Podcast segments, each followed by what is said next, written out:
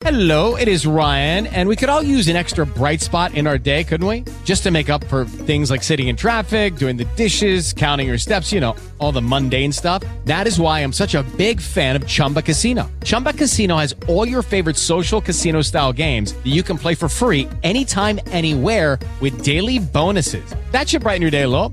Actually, a lot. So sign up now at chumbacasino.com. That's chumbacasino.com. No purchase necessary. Group. Void were prohibited by law. See terms and conditions. 18 plus. It is Ryan here, and I have a question for you. What do you do when you win?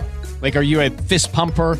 A woohooer, a hand clapper, a high fiver. I kind of like the high five, but if you want to hone in on those winning moves, check out Chumba Casino. At chumbacasino.com, choose from hundreds of social casino style games for your chance to redeem serious cash prizes. There are new game releases weekly, plus free daily bonuses. So don't wait. Start having the most fun ever at chumbacasino.com. No purchase necessary. VGW Group. Void were prohibited by law. See terms and conditions. 18 plus. Nossa ouvinte Elisângela Santana conta que acabou de adotar um porquinho da Índia de uma ONG. Ela é muito bonitinha, Manu. Minha filha está super feliz com a Bela. Mas percebemos que ela se coçava muito. Foi então que a levamos no veterinário e ele disse que ela está com piolhos. E agora? E minha filha? Será que eu também preciso me preocupar com ela? Olha, Elisângela, não. Fique tranquila, tá? Piolho de porquinho da Índia é só dele. Não acomete outra espécie, não. Ou seja, nós, seres humanos, não pegamos. Mas o que você deve levar super a sério é o tratamento que seu veterinário te indicou para acabar com esse problema de vez